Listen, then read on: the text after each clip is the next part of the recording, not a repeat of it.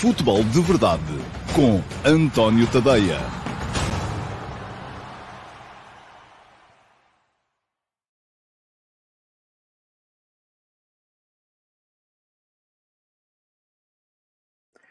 Olá, muito bom dia a todos e sejam muito bem-vindos à edição número 747, 747, hoje é para voar, do Futebol de Verdade.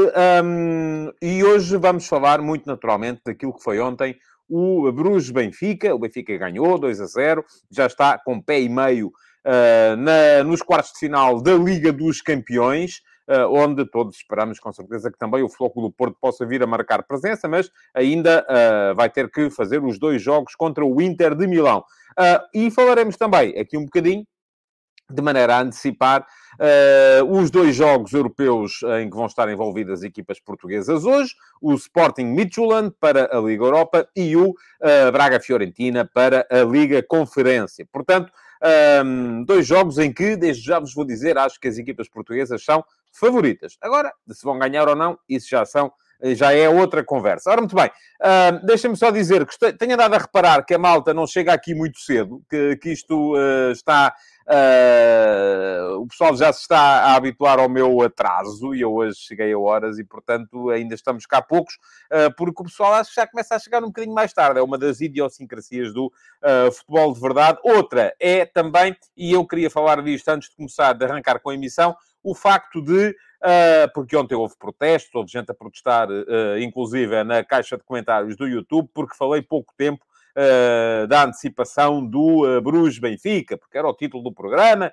e depois nem 10 minutos falei sobre o tema. Ora, muito bem, o futebol de verdade é um espaço interativo. Sendo um espaço interativo, vai muito para onde vocês quiserem que ele vá. Uh, são os vossos comentários que me levam mais para aqui ou para ali. Eu tenho aqui sempre um guião que sigo, quero que o programa tenha sempre mais do que um, dois, três, quatro temas, precisamente para que possa ser abrangente, porque senão acabamos todos os dias a falar na mesma coisa, mas de qualquer modo, já que estão por aí, uh, vão começando a pensar nisso, porque daqui até uh, ao final da época, vamos ter todos que ter aqui ideias formadas relativamente ao caminho que queremos que o futebol de verdade vá tomar na próxima época. Para já, até ao final desta época, vai ser assim exatamente como está. Uh, para a próxima época está tudo em aberto, pode ser uma coisa, se quiserem, em que sou, estou só eu a falar, uh, e o programa será necessariamente mais curto, e há quem se queixe do tamanho, mas vai perder a interatividade, e eu acho que aquilo que faz deste espaço especial não é a minha presença, é a vossa, é o facto de o programa ser interativo, como não há outros uh, no uh, panorama mediático ou futebolístico em Portugal. Ora, muito bem, interatividade, não é? Uh, então vamos a isso e vamos começar por olhar para os comentários, os primeiros comentários a chegar hoje. Uh, e já sabem que eu leio sempre aqui as primeiras perguntas que aparecem no live chat. Eu coloco a emissão no YouTube por volta do meio-dia e os primeiros a comentar, os, os, que forem mais rápidos a chegar lá, os que uh, chegarem lá e meterem perguntas mais depressa, uh, geralmente podem ver essas perguntas respondidas aqui em direto, embora não de uma forma muito uh, elaborada, porque naturalmente não tive tempo para as preparar. Essas vão ser as perguntas na MUS e a pergunta na MUS de hoje tenho aqui umas coisas preparadas para vos mostrar. Acaba que escolhi como pergunta na MUS. Ora, para terem a certeza que, uh, de que não, não podem ser dos mais rápidos, não há nada como fazer duas coisas. Uma delas é inscreverem-se no meu canal. E fica aqui o link para poderem fazê-lo, uh, para poderem inscrever-se no canal. É só clicarem em cima do botão que diz inscreve-te no canal. E a outra é uh, ativarem as notificações. É clicarem em cima do sino. E clicando em cima do sino, o YouTube passa a avisar-vos sempre que eu entro em direto ou sempre que eu coloco a emissão em direto. E aí recebem a notificação e têm logo meio caminho andado para poderem ser os mais rápidos a comentar e por isso terem as vossas perguntas respondidas no início do Futebol de Verdade. E hoje, o mais rápido de todos foi o Manuel Salvador. Aposto que tem as notificações ativas. Um, o Manuel Salvador, o que é que uh, perguntou? O Sporting tem hipótese de ganhar a Liga Europa? Se for o Sporting... Ele pergunta e dá a resposta. Isto é que é, hein? Se for o Sporting que jogou contra o Tottenham, sim. Se for o que jogou contra o Marselha, não. Uh, Manuel, é uma forma um bocadinho simplista, mas de certa forma verdadeira de ver as coisas. Uh, podemos dizer, jogando à defesa, que sim, qualquer equipa que lá está presente tem hipótese de ganhar. Agora, É provável que o Sporting possa ganhar a Liga Europa? Não. Nem o Sporting que jogou contra o Tottenham. E mesmo o Sporting que jogou contra o Tottenham depende. Qual deles? O que jogou contra o Tottenham em Alvalade? Ou o que jogou contra o Tottenham e que conseguiu desbaratar a vantagem que tinha uh, uh, no, em Londres? Uh, porque foram dois Sportings diferentes. O que jogou contra o Marselha não tem hipótese de ganhar coisa nenhuma, porque jogou mal, porque foi incompetente. mas aquilo que temos que ter em conta é que esta Liga Europa está particularmente complicada. E eu ainda hoje de manhã escrevia, mas a propósito da Liga dos Campeões, que um, nós temos sempre muita tendência de avaliar as competições europeias da mesma maneira que avaliamos as competições nacionais. E elas são muito diferentes na sua uh, índole. Porquê? Porque, se me perguntar assim, o Sporting tem hipótese de ganhar este campeonato português? Eu digo-lhe já, não. Está muito longe dos da frente. Há aqui uma coisa que é uh, o histórico acumulado, vai, os pontos acumulados. O Sporting, neste momento, já está a uma distância do Benfica que muito dificilmente, para não dizer que é impossível, uh, uh, poderá pensar se querem ganhar o campeonato. Agora, uma competição europeia não há pontos, é eliminar. Se, nós, se eu já ouvi, inclusive, uh, a propósito, isto foi a propósito do, da eliminatória entre o Paris Saint-Germain e o Bayern. Ah, e o Paris Saint-Germain, como está hoje, não consegue de maneira nenhuma ir ganhar a Munique. Mas daqui a três semanas pode ser uma conversa completamente diferente. E eu posso acrescentar, o Chelsea, como está neste momento, muito dificilmente não marca golos, não consegue dar a volta à eliminatória contra o Borussia Dortmund. Mas daqui a três semanas, talvez, depende, se começar, se descobrirem como é que se faz golos. E depois ainda temos outra, é que os quartos de final são, estão, isto na Liga dos Campeões, estão marcados para abril. Daqui até abril, nós estamos em fevereiro. Faltam dois meses. Em dois meses, uma equipa que está muito bem hoje pode estar muito mal uh, uh, nessa altura. Uma equipa que está muito mal hoje pode estar muito bem nessa altura. E não há o histórico acumulado. Uh, isto é, quando chegam aos quartos de final, vão todos iguais. Têm todos os mesmos pontos. São dois jogos. E em dois jogos muita coisa pode acontecer. portanto, para responder à sua pergunta, o Sporting tem hipótese de ganhar a Liga Europa? Tem. Poucas. Porque há equipas muito fortes. Agora, ninguém me garante a mim, da mesma forma que uh, uh, no início da época e durante a fase de grupos, olhava-se, por exemplo, para o Manchester United e para o Barcelona e dizia-se que eram equipas em crise. O Barcelona, uh, inclusive, é caiu da, da, da Liga dos Campeões. mas olha-se para as equipas agora e percebe-se que, afinal de contas, estão bem, não é? O Barça lidera a Liga Espanhola, vai num grande momento. O Manchester United está ali logo a seguir aos dois da frente na, na, na Premier League, está num belíssimo momento, ninguém diria, uh, no, durante a fase de grupos das competições europeias. Mas ninguém me garante que daqui até maio, que é quando se vão decidir as competições europeias, eles não voltam a estar em baixo. O Sporting, neste momento, está numa fase um bocado complicada, mas pode vir a melhorar. Ninguém sabe, não é? Portanto, ah, aqui só podemos olhar para aquilo que é uh, o valor intrínseco de cada equipa. E, de facto, há equipas muito mais fortes do que o Sporting nesta Liga Europa.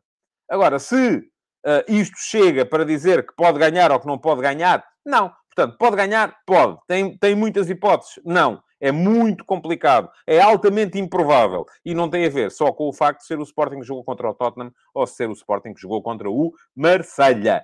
Uh, deixa cá ver se... E vou inverter aqui um bocadinho uh, uh, as coisas para ir metendo os vossos, os vossos comentários à medida que, que vou falando das coisas.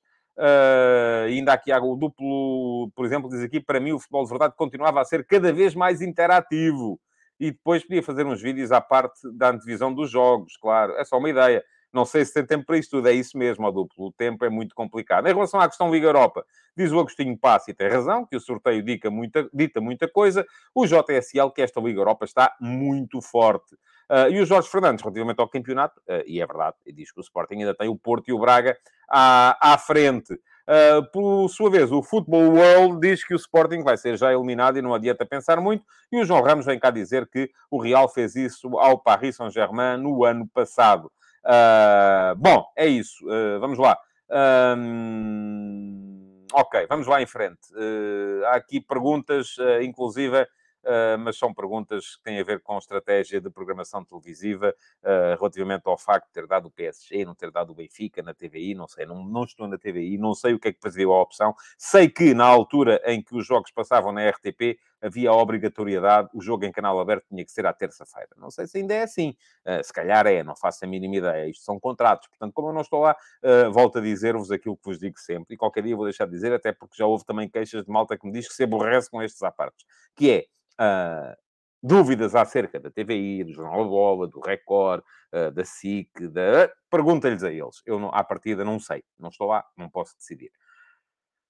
O Tiago, uh, Tiago, acho que é isso. Bom dia. O que acha desta evolução dos laterais em algumas equipas, onde muitas vezes vêm para posições centrais no terreno e ajudam na primeira fase de construção? Zinchenko, Cancelo, Bernardo.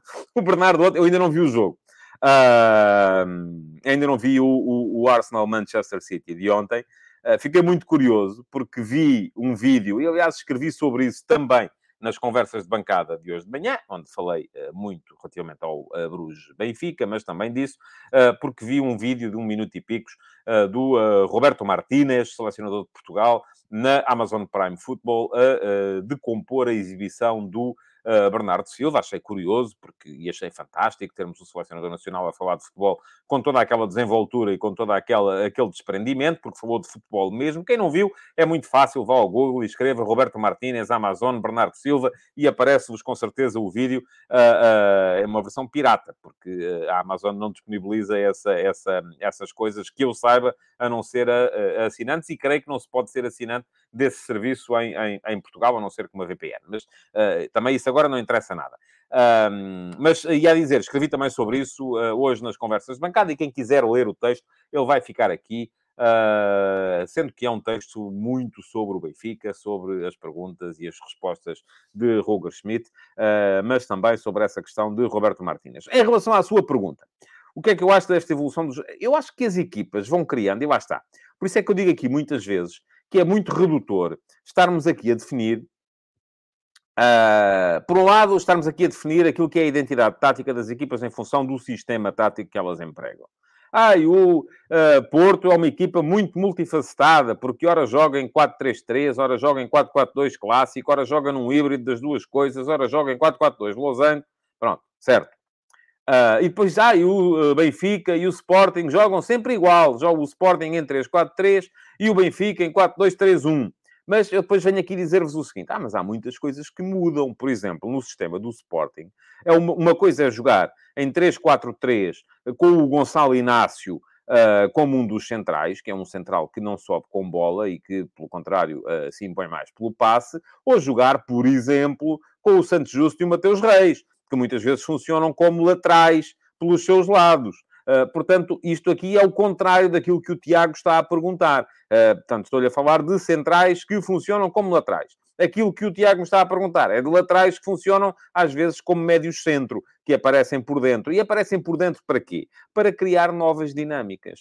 Para, porque, porque, para evitar os encaixes. Porque cada vez mais os adversários vão encontrando formas de contrariar os diversos posicionamentos. E se uma equipa cristaliza dentro dos posicionamentos, um, e aqui atenção, não estou a dizer uma equipa que jogue sempre com uma linha de 4, Uh, pode jogar sempre com uma linha de 4, mas uma coisa é, com certeza, jogar com um lateral que se impõe através do overlapping junto à linha e que vai à linha de fundo cruzar. Outra coisa é jogar com uma linha de 4 com um lateral que faz diagonais para o meio e aparece na zona central, no espaço interior, para ser mais uma alternativa uh, uh, de ligação com os homens que iniciam a, a, a construção a linha de 4 mantém-se, continua a ser o mesmo sistema, mas há nuances. E, portanto, o que é que eu acho desta evolução? E o Tiago fala evolução entre aspas. Acho muito bem.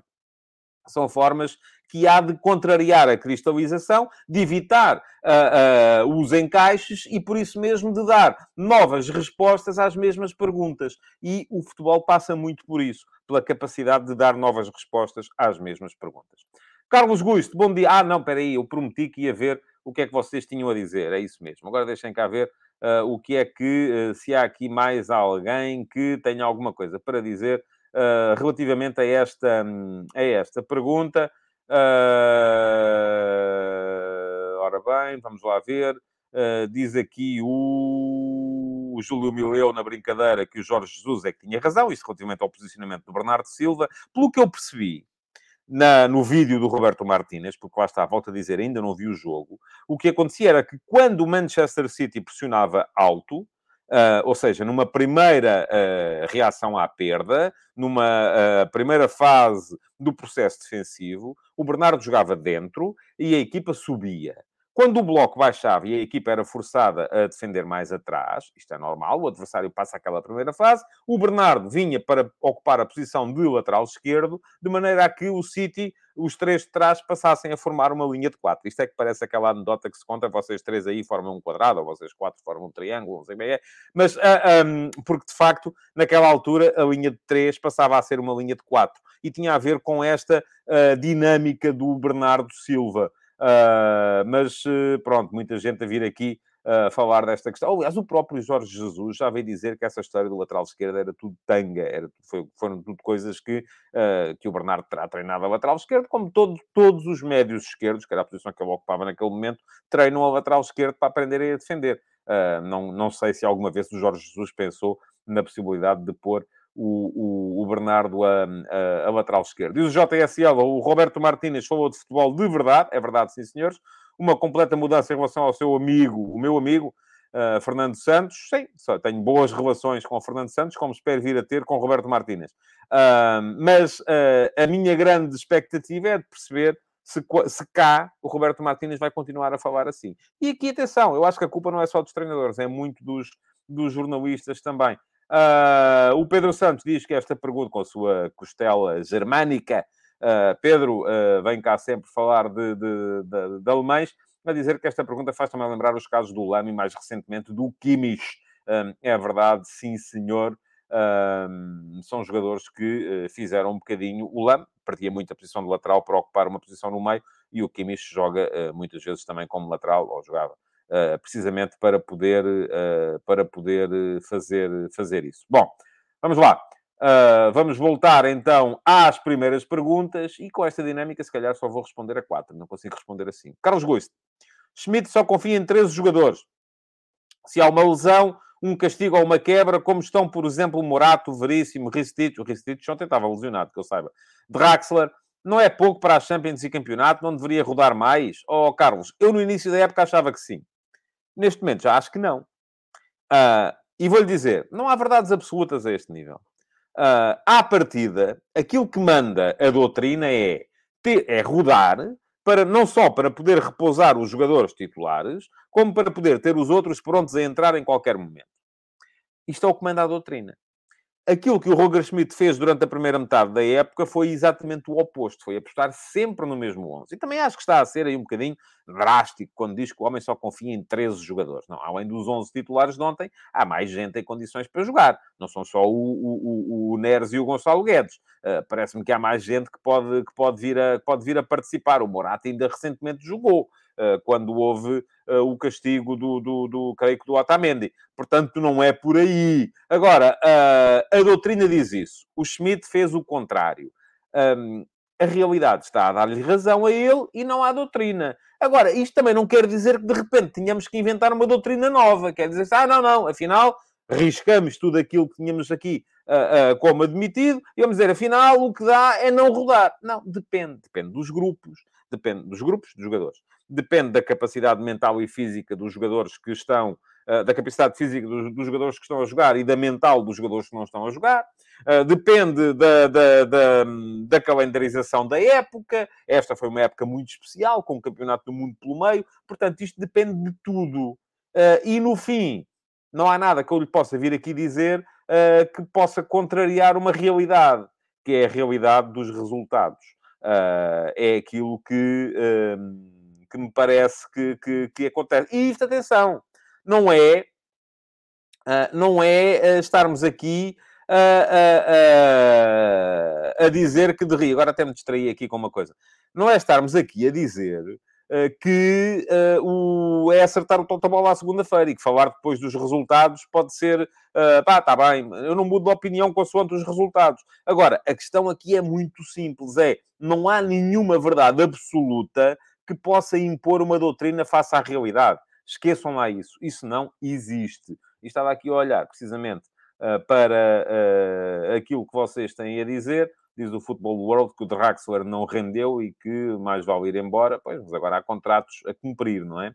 Uh, e o uh, Francisco Ferreira diz que os não titulares estão a valer muito ao Porto agora. Uh, o Porto está com uma onda de lesões grande, muitas lesões musculares, aliás, de resto. Um, e diz o Carlos Gusto que o uh, Roger Schmidt precisou do Gilberto e ele estava morto mentalmente. Pronto, lá está.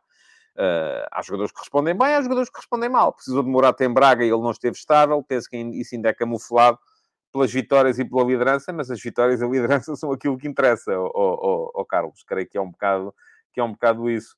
Uh, e diz aqui o Rodrigo Almeida, fala-se que o Ruben Amorim muda muito e que o Roger Smith muda pouco, não há consenso. Pois não, as pessoas gostam muito, lá está, de ter verdades absolutas. E já lhe volto a dizer, elas não existem, muito menos no futebol. Uh, última pergunta destas da primeira ordem do dia que eu vou, uh, antes da ordem do dia que eu vou responder, vem do Manuel Pozo, que me pergunta aqui: acha que uma mudança no comando técnico do Chelsea ainda pode salvar a época?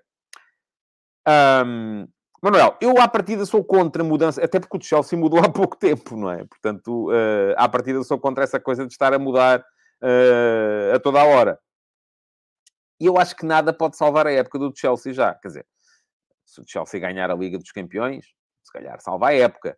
Uh, dificilmente vai conseguir fazer seja o que for com a, com a, com a, na Premier League. Uh, isto é um bocadinho também um bocado aquilo que disse o Ruben Amorim ontem, não é? Mesmo que o Sporting ganhasse a Liga Europa, isso não ia salvar ou não ia esconder aquilo que foi feito no campeonato, porque o campeonato está muito aquém das expectativas. A mesma coisa no caso do Chelsea. Agora, aquilo que eu duvido é que este salvamento da época do Chelsea, que ainda pode eventualmente acontecer se o Chelsea conseguir ganhar a Liga dos Campeões, se conseguir chegar aos primeiros quatro lugares da Premier League, do que eu duvido muito seriamente, e aquilo que eu tenho ainda mais dúvidas é que eh, isso possa ser atingido por por causa de uma mudança no comando técnico. Isto para lhe dizer o seguinte: não creio que o problema do Chelsea neste momento seja o Graham Potter. Uh, acho que o Chelsea vai. Já estabilizou do ponto de vista defensivo. Uh, Falta-lhe encontrar maneiras de fazer golos, que esse é um problema também. Uh, mas uh, não creio que a grande questão ali seja o treinador. Não me parece de todo que seja esse o tema a resolver por parte do, do Chelsea. Ora, muito bem. Um, diz aqui o Joe Ben que falam do Mourinho para a próxima época eh, e o João Costa que afinal o Tuchel estava a fazer bem melhor. Uh, e o José Neto concorda comigo, diz que Potter vai acabar a época, isso nem me parece assunto. Uh, e diz o Jorge Fernandes que o Potter tem seis anos de contrato. Pronto, lá está. Uh, diz o Viriato da Beira que não fazia sentido mudar novamente, deixar ir até ao final desta e depois sim atacar um treinador, ou então ficar com este, não é? Uh, não, também não, não creio que seja uh, que seja por aí. E o Álvaro Rocha diz, e tem toda a razão, e se trocam e piora, como é que vai ser, não é? Pois, é um bocado isso. Uh, o Simão Rochinol acrescenta que Potter precisa de tempo para impor as suas ideias, algo difícil com o constante carrossel dos jogadores a entrar e a sair, também é muito verdade. Bom, uh, vamos seguir uh, em frente. Uh, Deixem-me só chamar aqui a atenção para este comentário do Manuel Salvador. Tantos milhões e não compraram um ponta de lança. E o Joe Ben uh, lembra que compraram sim o Nukunku para, mas só para a, próxima, para a próxima época. Muito bem, vamos seguir em frente. Vamos passar, uh, desde já, imediatamente à pergunta na MUS, uh, porque eu não quero que depois me venham dizer que não falei tempo suficiente do jogo do Benfica de ontem. E a pergunta na MUS de hoje vai para o Telmo Santos. Olá, bom dia, Telmo. Pergunta-me o Telmo o seguinte. Hoje temos o confronto do Sporting com o Midtjylland. Acho que seria bom analisar as diferentes mentalidades das duas equipas, ou dos dois clubes, neste caso. Enquanto que o Sporting aposta em trabalhar os seus atletas desde tenra idade, o Midtjylland, através da proximidade com o Brentford, aposta mais na análise de dados de vários jogadores e em comprar pela certa para ter rendimento desportivo e posteriormente financeiro. Acredito que este modelo de negócio não seja aplicável à grande maioria dos clubes. É da opinião de que no futuro este modelo de negócio pode vir a se ingrar em algum clube em Portugal e que características esse clube teria de ter? Telmo, uh, excelente pergunta. Uh, o que é que eu acho sobre isso?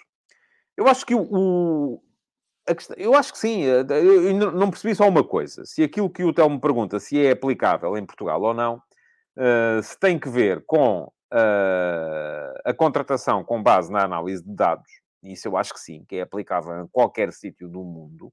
Aliás, acho que uh, muita gente o faz já, e que a maior parte dos clubes, até em Portugal, o fazem, com certeza que as métricas são levadas em conta. E outra coisa é eh, se faz sentido aquela política de ir recrutar, que eu aí acho que já não tem a ver necessariamente com números. Eh, eu creio que quando o Midtjylland foi contratar o Diomandé, eh, que agora está no, no Sporting, à Costa do Marfim, não foi com certeza com base em métricas, porque tenho muitas dúvidas que elas fossem analisáveis no contexto em que o, de que o Normandie vinha, uh, mas ou, ou se estava a perguntar-me se é aplicável este, este modelo de negócio, que é o ir contratar a mercados muito periféricos, jogadores muito jovens, com margem de progressão, um, para depois, eventualmente, poder vendê-los. Uh, e são duas coisas diferentes. Portanto, primeira questão: contratações com base em uh, uh, análise de dados.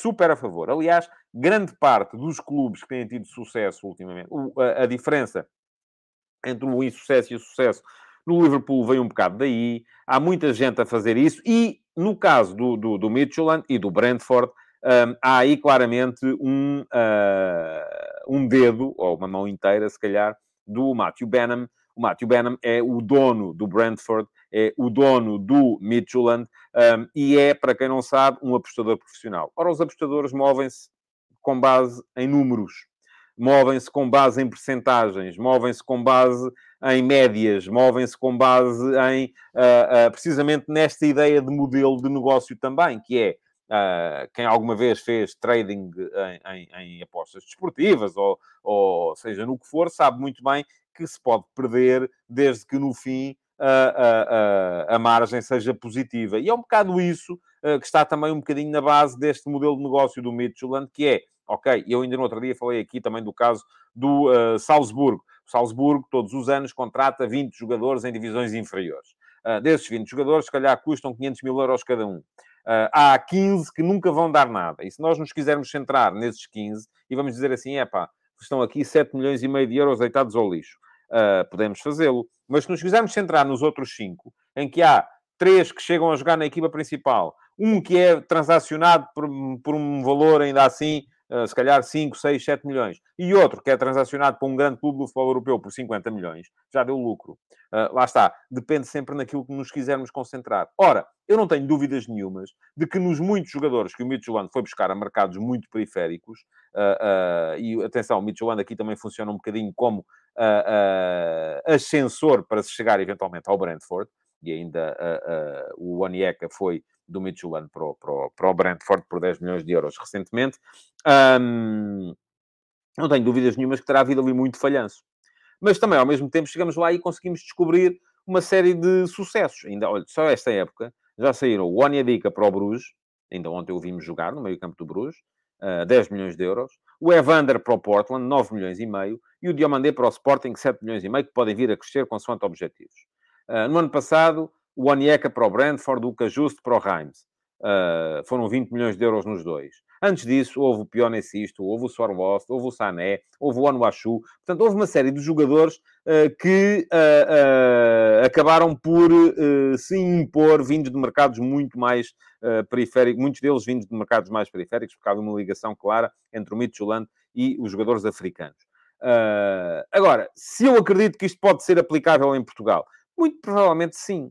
E pode ser aplicável, seja como uh, uh, com um clube a funcionar por si só, e se calhar já os temos. Se calhar já os temos aí. Há aí clubes a, a, a apostarem muito em mercados periféricos para depois poderem eventualmente vir a rentabilizar os jogadores.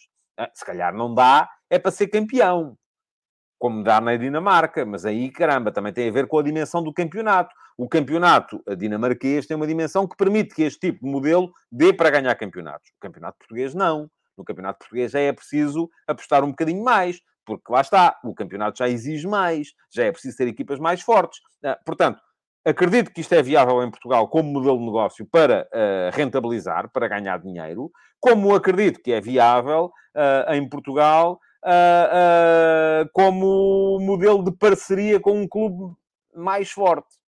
E se calhar é isso que vamos ter muito em breve. Pois se é bem ou mal feito, vamos a ver. Mas já estão aí os casos, não é? Aliás, o Mafra tem este protocolo com o Midtjylland. O, o, o, o Boa Vista tem essa relação através do Sr. Gerard Lopes com o Bordelos. Uh, o Braga está a começar uma relação com a Qatar Sports Investment, que é dona do Paris Saint-Germain. Uh, o uh, Vitória Sport Clube pode vir a começar uma relação com o Sr. Saviris ou com a Vice-Sports do Sr. Saviris, que é dono do Aston Villa, e mais podemos ter. E mais podemos ter. Agora, se isto é bom ou mau, lá está. É muito aquilo que as pessoas querem saber. Mas é bom ou é mau? Depende. não, não, não podemos, de repente, uh, uh, saber se vai, se vai ser bem ou se vai, ou se vai dar bem ou se vai dar mal. Uh, ora bem, diz o Manuel Salvador que o melhor é apostar na prata da casa. Uh, não sei de que jogador é que vocês estavam para aqui a falar, portanto vou passar por cima destes uh, comentários. Uh, portanto, o melhor é apostar na prata da casa, não há que pagar nada a ninguém. Sim, mas isso é um bocado limitador, não é? Porque, de repente, se, se, não conseguem contratar o jogador ou atrair o jogador com 10 anos, já não presta, já não serve. Não, enfim, uh, depende. Eu acho que não há aqui melhor nem pior. Uh, o João Costa diz que os jogadores usam chip no peito para isso mesmo. Não é só o chip no peito, é tudo e mais alguma coisa. Tudo é mensurável neste momento. Uh, me diz o Luís Correia, acho muito estranho o Midtjylland vender um jogador de um, a um adversário direto, o Osman Diomandé. É um negócio. Uh, o Mário Vidal diz que o mercado nórdico alimenta muito a Premier League. E o António Silva uh, pergunta, mas esse modelo do Midtjylland tem-se traduzido em sucesso desportivo? Uh, tem, têm sido campeões. Numa subida de patamar europeu do clube, eu, o António acha que não. Eu digo-lhe que sim. A não ser que o António, de repente, me encontre aí muitas equipas dinamarquesas a fazer muito melhor do que aquilo que o Midtjylland tem feito nos últimos, nos últimos tempos. Uh, e eu creio que não, que não, que não há. O Alcides Correia vem só chamar a atenção relativamente ao jogo, mas isto é para mais daqui a bocadinho. Atenção que os dinamarqueses deram 5 ao Lásio, portanto, calma nas euforias. Sim, está bem. Vamos em frente. Vamos lá. Uh, ataques rápidos para hoje. Antes de entrar nos ataques rápidos, está a passar aqui embaixo o endereço do meu Substack, é tadeia.substack.com. Um, aproveito para vos sugerir que deem lá um salto e por isso vou deixar aqui também o link para poderem subscrever uh, o meu uh, Substack. Uh, é só chegarem lá e fazerem a subscrição. Há subscrições gratuitas, não pagam nada, também não deem tudo uh, têm direito a, pelo menos ao primeiro parágrafo de todos os textos e depois alguns até ao final. Por exemplo, as conversas de bancada da manhã são sempre gratuitas. Uh, os outros textos, um bocadinho mais elaborados, uh, são apenas para subscritores premium e quem quiser fazer uma subscrição premium, já sabe, pode fazê-la em qualquer momento, só paga 5 euros por mês, é menos de um café por, por, por dia.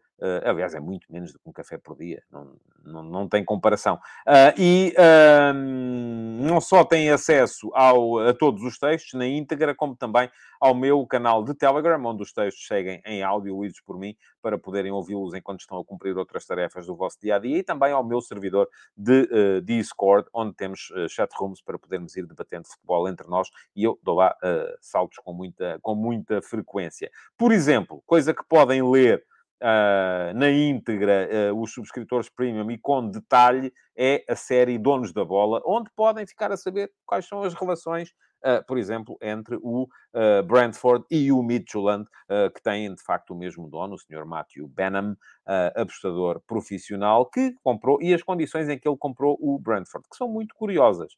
quem quiser saber é dar lá um salto. E fica aqui o link, não só para a série Donos da Bola do futebol inglês, mas também como para a série, para toda a série Donos da Bola, porque estão lá, está lá descrita de forma detalhada a composição uh, do capital uh, de uh, mais de uma centena, mais, muito mais de uma centena de clubes do futebol, do futebol mundial, os clubes mais importantes de todo o futebol mundial. Bom, quem quiser já sabe como é que é chegar lá.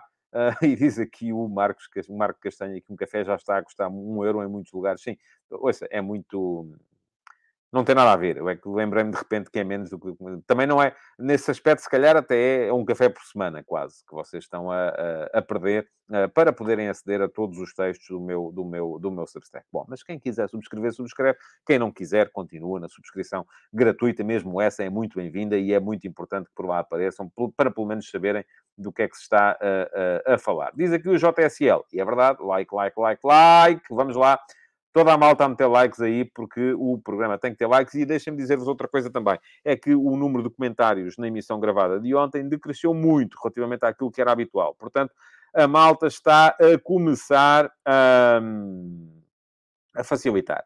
E se vocês não vão fazer comentários na emissão gravada, e podem eh, fazê-los para se candidatarem a ter a vossa pergunta respondida na pergunta na MUS, o que é que acontece? O algoritmo do YouTube não mostra o programa a quem tem que mostrar, uh, e depois, assim sendo, uh, o programa não cresce, e se não cresce, de facto, faz pouco sentido continuar, porque neste momento somos 335 que estão aqui a ver, é pouca gente, digo eu. Quero mais gente para me fazer perguntas. Bom, diz aqui o Alcides Correia que os donos da bola são um trabalho de 5 estrelas que merece todos os nossos créditos. Parabéns por isso. Muito obrigado, Alcides. Diz o Mário Vidal. Se a qualidade jornalística Não, não, vou, não vamos por aí, Mário. Uh, obrigado, de qualquer modo. Kaulitovski, o que acha dos preços comportados pelo Sporting para uma fase muito pouco avançada da segunda competição da Europa? Acho mal. Já percebi que uh, estão caríssimos. E ainda ontem falei disso, ontem à noite, uh, na RTP. O Jorge Fernandes manda aí dois cafés. Muito obrigado, Jorge, pelo superchat. Essa é outra forma de poderem apoiar a continuação do futebol de verdade. Vamos lá, ataques rápidos. Para vos falar uh, muito rapidamente, então, uh, de uma série de uh, temas que tenho aqui alinhavados. Ontem, Borussia Dortmund 1, Chelsea 0. Não vi o jogo, só vi o, o, resumo e deu para perceber uma, um par de coisas. primeira questão, bom João Félix. Parece-me que esteve bem numa série de momentos. Podia e devia ter feito um golo. e creio que o justificou. Segunda questão, não há quem faça gols nesta equipa do Chelsea. Já falei disso ali um bocadinho mais atrás. Uh, e isso pode ser um problema. Para quem investiu já 600 milhões de euros esta época, não ter uh, uh, quem faça gols parece-me muito complicado. Terceiro ponto, golaço do ADM. É verdade que é um canto contra o, o, o Dortmund, que o Félix esteve à beira de poder marcar, um, vem por aí afora o ADM e acaba por deixar mal visto, creio eu, ali o Enzo Fernandes, uh, que se deixou bater com um ah, drible em velocidade, não teve pernas para uh, conseguir travar, para conseguir sequer fazer contenção. Grande golo a justificar a vitória do Borussia Dortmund. Uh, diz aqui o Viriato da Beira, supersónico, mas o Enzo defendeu mal. Eu creio que ali no, ele não tinha muitas hipóteses a não ser fazer falta. E fazendo falta, provavelmente era expulso. Uh, mas uh, porque ele a dada altura é apanhado uh, em um para um, mas de frente, não de costas, a poder sprintar pela bola. diz aqui o Rocimo Rochinol, pergunta se o Enzo esteve assim tão mal no lance do gol ou se a DM foi claramente superior na abordagem ao lance. Eu creio que é mais a segunda questão. Uh, creio que é mais a segunda questão, porque a partir do momento em que o Enzo se deixa ficar em um para um, tem o jogador pela frente, ele não pode virar as costas ao adversário e começar a correr de costas para o ADM em direção à sua baliza. Não é possível fazer isso. Ele ainda tem que o encarar em um para um. E em um para um, das duas uma, ou corre de costas e aí não o consegue apanhar, ou vai à queima e corre o risco de ser driblado. Foi isso que ele fez. Foi à queima, correu o risco de ser driblado como, como, como foi. Uh, portanto, não creio que seja... Esteve mal o Enzo? Sim Podia ter feito falta? Podia. Mas uh, a questão é que ali também não havia muito mais a fazer.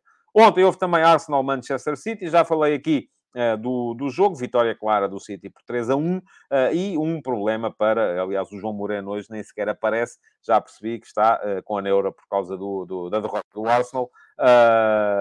e creio que vai ser muito complicado para o Arsenal ainda manter, manter a luta com o Manchester City, que é mais forte nesta ponta final da Premier League. Vamos ver, o Arsenal ainda tem um jogo em, em, em atraso e, portanto, uh, uh, uh, pode perfeitamente recuperar alguma vantagem. Tem depois um jogo também a fazer fora de casa no Etihad contra o City, mas vai ser muito complicado para, para, para a equipa do Arsenal daqui até ao final da época. Uh, além disso, Paulo Souza na Salernitana, confirmado. Se há futebol que uh, fala bem para Paulo Souza, é o futebol italiano. Um, falámos disto aqui, creio que foi ontem ou anteontem, e curiosamente, logo ontem, a CMVM anunciou a OPA do Sr. Gerard Lopes aos 39% de ações que ainda não tem do Boa Vista. Uh, ele foi obrigado por, por lei a fazer esta OPA. Já foi obrigado há mais de um ano, a OPA estava em atraso, vai finalmente ser feita. É uma boa notícia, creio eu, embora o valor possa ser baixo, mas é o valor de mercado para a SAD do Boa Vista neste momento. Veremos. Creio que os donos das ações podem vender ou não vender. Agora, o senhor Gerard Lopes, a partir de determinado momento, a partir de, e tendo em conta os estatutos da sociedade, era obrigado a fazer esta OPA às ações que ainda não controlava. Hoje, dois jogos. Braga-Fiorentina para a Liga Conferência, Sporting Midtjylland para a Liga Europa. Achei curiosa a expressão do uh, Ruben Amorim ontem na conferência de imprensa, a dizer que e tal, enfim, também faz-lhe perguntas que não têm que ser feitas a ele, não é? Se, uh, se do ponto de vista financeiro, a presença nas Champions e tal, se, enfim. E ele depois disse até, inclusive, às vezes aqui eu estico-me, é verdade, estica-se um bocadinho, Uh, e começou para lá a falar nos salários, porque os salários do Sporting são mais baixos, e como os salários são mais baixos, dá perfeitamente para aguentar se a equipa não estiver na Champions, uh, que já foram feitas vendas e tal, e aí já se está de facto a esticar um, um, um bocadinho, mas no fundo é um bocado de verdade. Eu creio que o uh, nível salarial do Sporting é ainda assim bastante inferior àquilo que é o nível do Benfica e do Futebol Clube Porto, e portanto o Sporting pode comportar melhor a possibilidade de não, de não estar na Liga dos Campeões. Agora, que é um rombo seríssimo, é com certeza. E, portanto, uh, convém não começarem já em Alvalade a pensar em desculpas para aquilo que e tal se vier a acontecer. Em relação ao jogo de hoje, Sporting sem Morita, uh, o Midtjylland é um Midtjylland diferente daquilo que era o Midtjylland do, uh, que jogou com o Benfica no princípio da época. E eu creio que é diferente para pior. Atenção. Uh, portanto, acho que é importante ter isso, ter isso em conta também. Há um novo treinador, uh, saiu uh, o Henrique Jensen, entrou o Alberto Capellas, espanhol. Um, já não estão Dreyer, Cavá, Oniadica, Evander, o Dur, defesa esquerdo, e em relação à saída do Dur, parece-me que até pode ser uma coisa boa, porque me pareceu que era na altura claramente o jogador mais fraco desta equipa do Midtjylland. e há uma série de jogadores novos, um meio campo novo, com o Martínez, com o Olsen. portanto, parece-me que é uma equipa diferente para pior daquela que uh, defrontou o Benfica no início da temporada, pelo acesso à, à, à, à Liga dos Campeões. Um, sétimo classificado no Campeonato da Dinamarca, Sporting é claramente favorito. Midtjylland vem com, uh, vem numa fase em que ainda por cima não tem estado a competir, porque o campeonato dinamarquês está interrompido, portanto, uh, é preciso um Sporting que seja forte, sobretudo aqui. Porque a jogar futebol, partimos do princípio que o Sporting é mais forte. Agora, se aqui as coisas vão funcionar, vamos a ver. Como é que os jogadores vão reagir se logo chegarem ao Alvalade e perceberem que o estádio está uh, semi-vazio, como eu creio que é possível que venha a estar em função dos preços que estão a ser uh, praticados e há muita gente aí a queixar-se. Isso é muito importante. E é muito importante, então, também ao Rubino Amorim retirar Uh, o foco mental dos jogadores daí para, os, para o colocar na, uh, enfim, na, na, na, no favoritismo evidente que, que, o, que o Sporting tem nesta eliminatória. E vou dizer outra coisa, acho que o Braga também é favorito na eliminatória contra, o, contra a Fiorentina. A Fiorentina é a 13 terceira da Série A. Tem o Amrabat, o médio-centro da seleção de, de, Marrocos, que é um belíssimo jogador. Tem o Jovic, um ponta de lança possante, que faz golos, que a, passou pelo Benfica, chegou a andar no Real Madrid mas parece-me que o Braga é mais equipa, é uma equipa mais forte e que por isso mesmo uh, pode perfeitamente também seguir em frente e podemos continuar a ter uh, uma equipa portuguesa tanto na Liga Europa como na Liga Conferência na próxima fase da competição. E dito isto, uh, dito isto, estava só aqui a ver se havia comentários vossos. há aqui um, mais um superchat, este do João da Rocha Pares. Uh, muito obrigado, um abraço da Alemanha, um abraço para a Alemanha também, para si, João. E é muito curioso que uh, a malta que faz aqui os superchats são geralmente subscritores premium do meu Substack. Portanto, já, eu até me sinto mal, porque já estão a contribuir duas vezes. Uh, já contribuem com a subscrição premium do Substack e depois vêm contribuir também aqui ao Futebol de Verdade. Fico muito grato, a sério, pela vossa presença, mas, palavra de honra, que me sinto um bocadinho mal com isso, uh, perceber que isto está a cair tudo em cima dos mesmos. É uma coisa que me faz também um bocadinho de impressão. Uh, mas vamos lá em frente. Muito obrigado uh, a todos, mais uma vez. vamos passar então ao ataque organizado de hoje para vos falar do. E vão ser 10 minutos também, não é mais do que isso, se calhar nem tanto. Para vos falar do jogo de ontem entre o Bruges e o Benfica. Já escrevi sobre o tema hoje de manhã nas conversas de bancada. Uh, e vou deixar aqui outra vez uh, o outro link, uh, porque consigo deixar dois links, cinco links por emissão do Futebol de Verdade, e portanto ainda tinha aqui um de sobra. As conversas de bancada de hoje vão com dois links. Escrevi sobre o tema hoje, um, porque acho que era importante percebermos todos como é que o jogo foi lançado e depois como é que o jogo virou. o próprio Roger Schmidt, na conferência de imprensa, no final, Uh, veio dizer que uh, gostou do jogo precisamente por isso, porque o Benfica teve dificuldades, mas conseguiu dar a volta às dificuldades. E de onde é que nasceram as uh, dificuldades para, o, para o Benfica? Nasceram de um posicionamento que me pareceu a mim interessante por parte da equipa do Bruges, mas que não tinha muitas pernas para andar a partir do momento em que o Benfica se adaptasse a ele, conforme se veio a perceber. O que é que fez o Bruges? O Bruges apareceu a jogar uh, num 4-2-3-1, uh, que é um sistema que espelha um bocadinho aquilo que é o sistema do Benfica, mas com nuances que chegavam quase a, a, a umas referências um bocado individuais uh, dos seus jogadores do ponto de vista defensivo. Os dois laterais uh, do, do, do Bruges o, o, seguiam sempre os médios ofensivos do Benfica e eram, com isso, arrastados para dentro por eles. Vimos muitas vezes o Clinton Mata a vir para dentro, atrás uh, do, do, atrás do, do, do e do outro lado o lateral esquerdo uh, do, do, do Bruges uh, a vir para dentro também a acompanhar o, o João Mário. Isto fazia o quê? Com que fossem os dois extremos a acompanhar, muitas vezes também, os laterais do Benfica. Uh, e muitas vezes vimos, e isto, enfim, eu estou aqui mais a referir-me mais ao lado direito, porque era aquele que era mais evidente, a filmagem estava a ser feita do lado de cá, do lado direito, precisamente. Uh, muitas vezes vimos, então, o, o, o Solá extremo direito do, do, do Bruges, a acompanhar o Grimaldo, e do outro lado, o Buchanan, extremo esquerdo do Bruges, a acompanhar o uh, Alexander Bá. Uh, o que é que o Benfica sentiu neste momento? Uh, até porque havia outra questão. É que o Noah Lang, ponta de lança do Bruges, aparecia nessa zona no momento defensivo, mas quando a equipa tentava construir ou criar, raramente se dava a marcação na zona central aparecia sempre muito nas alas, muitas vezes até vinha uh, abaixo, atrás, uh, para tentar uh, participar também no início da construção.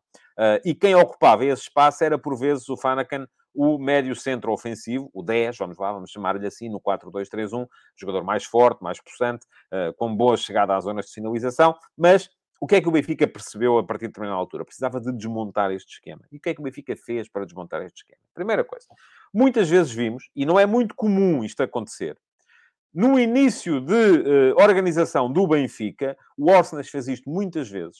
O Orsenas aparecer num lugar em que quem costuma aparecer é o Chiquinho, perto dos centrais. O que é que isto provocava no Bruges? Se o Orsenas baixava, o Clinton Mata ia atrás dele. E ficava o Souá quase como defesa direito para se haver com o Grimaldo. Uh, e isto criava ali um desequilíbrio, porque o Solá não é propriamente um jogador muito indicado para defender naquela red zone. Portanto, esta foi a primeira questão que o Roger Schmidt fez, ou que a equipa fez por si, e aquilo que eu vos disse nas conversas de bancada de hoje de manhã é um bocado isso. O treinador, nessas alturas, quando sente que está a ter dificuldades, porque o Bruges estava a conseguir sair bem da fase de pressão, estava a conseguir anular bem as subidas dos laterais do Benfica, estava a criar problemas ao Benfica, o que é que o Benfica, ou o seu treinador, a equipa, se tiver, uh, se tiver uh, uh, maturidade suficiente para isso, o treinador, se a equipa não tiver, tem que lhe explicar, tem que fazer assim para a seguinte pergunta: onde é que está a sobrar gente? E onde estava a sobrar gente a equipa do Benfica era nos três de trás. Porque não havia Uh, o ponta de lança raramente lá estava e havia condições para o António Silva, o Otamendi, o Chiquinho, mais a mais se lá baixasse o Orsnes, uh, uh, para criar desequilíbrios a partir dali. E foi, foi por aí que o Benfica começou a desequilibrar, foi por aí que o Benfica, tendo muita qualidade na primeira fase de construção, começou a entrar em zonas de criação com qualidade também, e passou a encostar o Bruges mais atrás. E aí, estando encostado atrás, era uma questão de tempo. Uh, a partir daí, uh, enfim, foram 20 minutos de dificuldades para o Benfica, que o Benfica inverteu bem com essas duas uh, nuances, e a partir daí só deu o Benfica, de facto, até a final. Não houve grandes dificuldades. O Benfica podia ter marcado na, na primeira fase.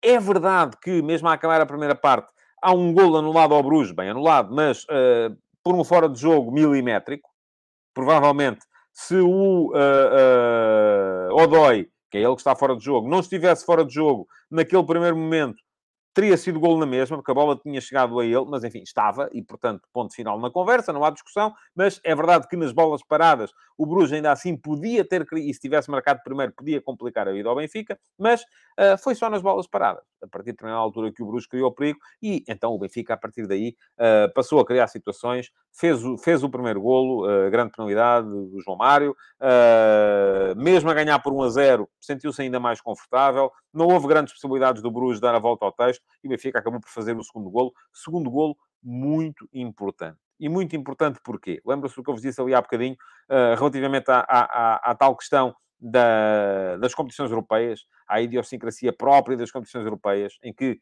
uh, o que é hoje verdade daqui a três semanas pode não ser? Bom, A questão é essa. É que com 1 a 0, o Benfica continuaria a ser... O Benfica já era favorito antes da eliminatória.